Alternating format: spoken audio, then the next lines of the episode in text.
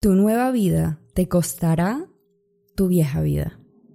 Este Punchcast lo pidió la Punch Family en el canal de Telegram y trata del autosaboteo.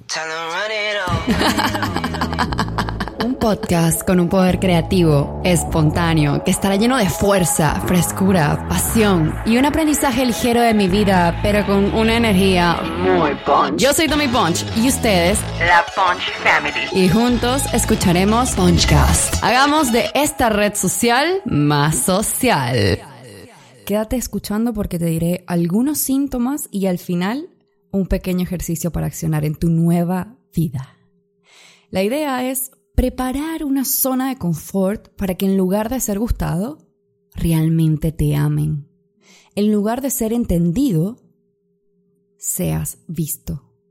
Este podcast está inspirado no solo en múltiples fuentes, sino principalmente en el libro que actualmente estoy leyendo y aún no termino, La montaña eres tú, de Brianna West un libro sobre los síntomas del autosabotaje y las herramientas para poder superarlo. Uno de los mejores libros que he leído hasta el momento y que creo que es de esos que, aunque lo hayas terminado, podrás leerlo las veces que quieras y lo necesites. Sin duda alguna estoy de acuerdo con muchas frases de este libro y las iré repitiendo como esta a continuación. Permanecer apegado a tu vieja vida es el primer y último acto de autosabotaje y liberarlo es lo que debemos preparar para estar realmente dispuestos a ver un cambio real. Y con respecto al autosabotaje, ¿qué es eso? Bueno, prácticamente es cuando queremos avanzar pero permanecemos quietos. Nos sentimos estancados y aún sabiendo la importancia de esa meta o de lo que sea que queramos avanzar, no lo hacemos. Hay muchos síntomas. Por eso creo que este episodio no solo será de tantos que podré conversar contigo sobre el autosabotaje. Así que van a haber muchos otros episodios y me interesa muchísimo hablar de esto porque es algo en lo cual yo me he sentido sumamente identificada. Yo me autosaboteo. Y gracias a este libro estoy aprendiendo las muchas maneras que me he autosaboteado y otras que quizás no calzan conmigo, pero quizás también calce contigo. El tema despertó una curiosidad increíble en querer seguir aprendiendo y he consumido mucho contenido de expertos y de no tan expertos, pero de personas que considero importantes para mí y mm, que también han tenido estos síntomas. Es decir, en mi caso, he podido consumir videos de YouTube de creadores de contenido que se han autosaboteado y hablan al respecto y no solo me siento identificada, sino también acompañada en el transcurso de mi autoconocimiento. No me siento sola, básicamente. Yo creo que el autosabotaje es una constante lucha. La única cura definitiva es el autoconocimiento y la determinación de hacer que las cosas avancen. De buscar soluciones y si algo no funcionó, pues no quedarte con ese sabor amargo, más bien seguir buscando maneras que encajen contigo. No creo que sea un camino largo o corto, creo que es un camino individual, creo que es una decisión. Y saber la decisión y no ejecutarla también es una manera de, auto, de autosabotearte, ¿eh? ya que es más fácil quedarte pegada en los problemas, porque aunque no sean, bueno, aunque sean problemas, los conocemos y aunque son muy molestos, igualmente no es desconocido, así que nos quedamos allí. Es como una zona de inconfort, pero que también nos pero también es una zona de confort. Algo así. Y aquí rescato algo que dice en el libro. Quizás sepas lo que tienes que hacer para ser más exitosa, pero eso significa que gustarás menos o que serás parte de una conversación de personas que no les guste cómo opinas o haces las cosas. Otro ejemplo, conseguir el amor puede hacerte sentir más vulnerable. Por eso cada vez que estás a punto de poner en serio las cosas con alguien, algo malo encuentras que te hace rechazar el amor. Procrastinar también. Eso te lleva a tu zona de confort nuevamente.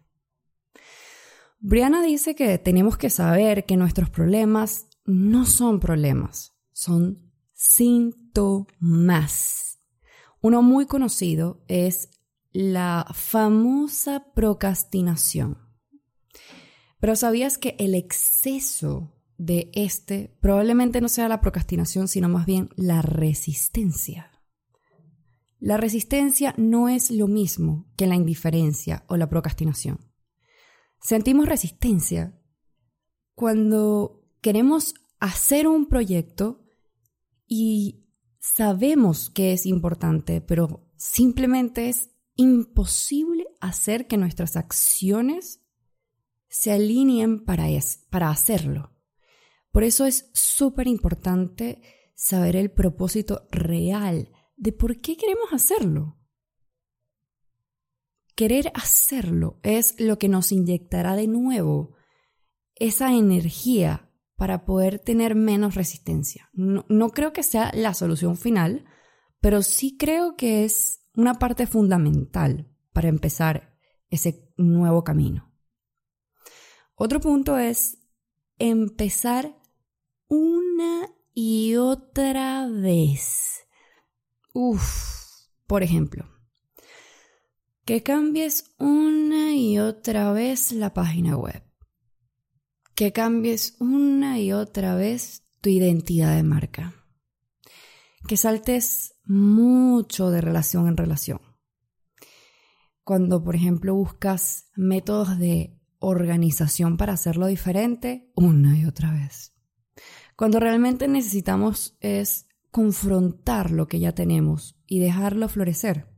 Básicamente es querer un nuevo inicio a cada momento. ¿Y cómo podemos realmente encargarnos de este autosaboteo? Reconocer si existe un patrón. Reconocer lo que te aleja de eso. Reconocer lo que realmente quieres, ya que a veces pensamos que lo que queremos, lo queremos.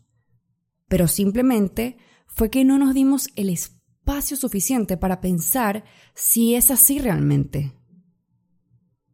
Es decir, hay cosas que pensamos que queremos, pero al fin y al cabo como que no, como que no lo queremos mucho como que no, no. Confrontar lo incómodo y dejar que florezca. En otras palabras, como dice Thomas Merton, a lo que más le temes es lo que más deseas.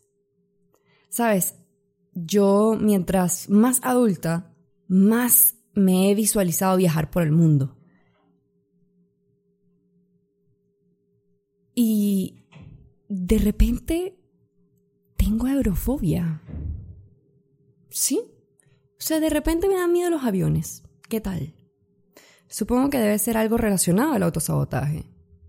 Esto para mí se refiere a un mecanismo de defensa. Bueno, recapitulando. Adivina el otro síntoma de autosaboteo. ¿cuál crees que es uno de los que más veo en SEOgram Desafío? Que es mi programa de creación de contenido. Empieza por P.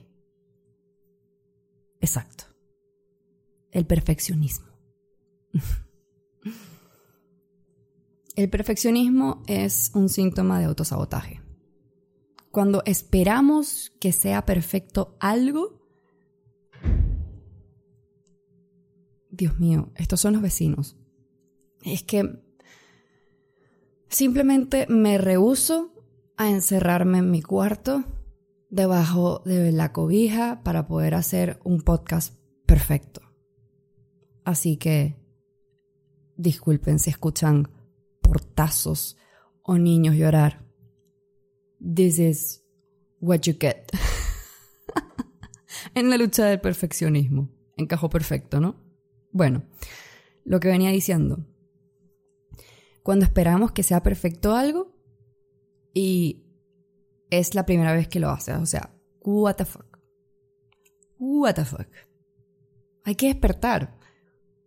La primera vez que aprendiste a nadar, la primera vez que aprendiste a andar en bicicleta, la primera vez que hiciste un arroz y se te quemó, la primera vez que hiciste algo que no salió bien, no salió bien entre comillas perfecto.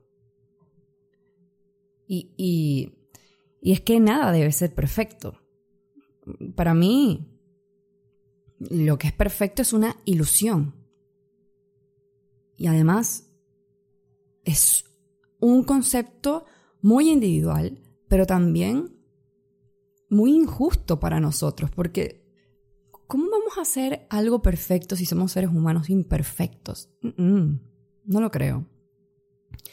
Y es que nada debe ser perfecto, pero menos aún tener las expectativas de no equivocarnos o no darnos la oportunidad de no equivocarnos. No tiene por qué ser así nunca, y menos aún cuando recién estamos empezando. Yo no tengo la expectativa de que, por ejemplo, las futuras geogrammers, mm, bueno, yo que les repito, es que se permitan equivocarse.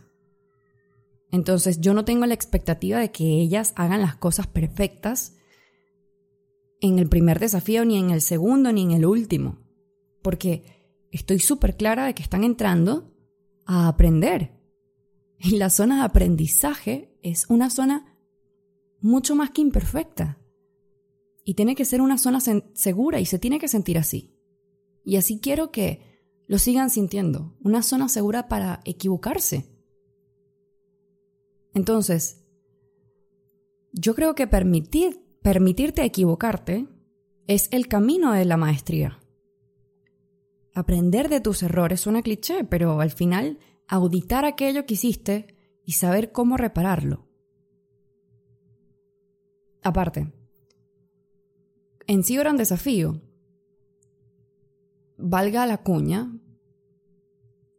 imagínense, entran tantas chicas que se han autosaboteado que incluso entran a gran desafío y tienen que confrontar ese autosabotaje, tienen que confrontar la perfección, tienen que confrontar el, el, miedo al éxito, tienen que confrontar un montón de cosas, pero lo positivo de esto es que le van a bajar dos niveles o cuatro niveles a la autocrítica, porque todo lo que hagan va a ser corregido por mí, entonces, evidentemente sí puedo entender que hay cierta presión de que yo les corrija, pero sí me encargo de repetirles continuamente de que tienen que equivocarse.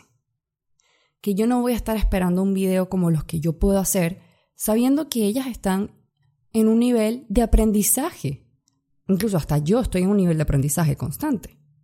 Entonces, ¿cómo esperar de eso? Por eso, al momento de, ok, ¿sabes qué? Me libero de la autocrítica, me voy a enfocar en hacerlo y punto, y lo enviaré y que ella me diga lo que tengo que hacer o que ella me diga lo que tengo que eh, reparar, corregir o las anotaciones para, un, para el próximo, ¿sí? Entonces, sí, Siebran es básicamente como el aula invertida, en donde para tú poder ser o poder encaminarte a ser una creadora de contenido pro es que es ejecutando. Porque si no, es mejor que compres cualquier curso en línea donde no puedas preguntarle a tu mentor o al experto que te está impartiendo las clases en línea y ni siquiera te pueda dar feedback de lo que estás haciendo. Yo más que feedback, eh, bueno, realmente hago unas correcciones muy, muy exhaustivas y por eso cuando empieza eran básicamente me encierro y, y casi ni acepto otras propuestas de trabajo porque mi atención está con ellas. Ellas son mi oxígeno por 60 días.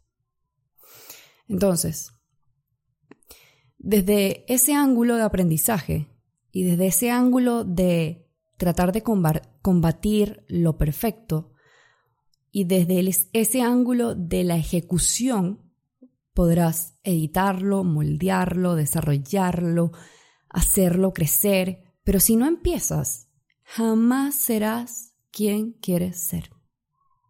Considerando que este es un proceso de autoconocimiento y que no, no creo que tenga que ser fácil, tampoco tengo que aconsejarte que hagas lo que yo hago. Pero, ¿sabes qué es lo que yo hago? Ir a terapia. Yo no estoy en contra de los coach, ¿ok? Porque es que me ha pasado que yo comento esto y me dicen, sí, sí, sí, yo tengo un coach que me ayuda, que me ayuda a todo eso. Y yo no estoy en contra de los coaches. Incluso tengo un certificado internacional que me avala como coach. Porque creo en las habilidades y herramientas de ellos y las quise aprender para integrarlas en mi vida y en mi día a día. Porque hay herramientas que funcionan para tú integrarlas, no solo contigo, sino también con los demás, a hacerte una persona mucho más asertiva. Pero yo no creo que los coach sean personas altamente capacitadas para poder solucionar estos problemas que son psicológicos también, o traumáticos incluso. Entonces no creo que esto sea algo que un coach pueda ayudarte a resolver desde la raíz.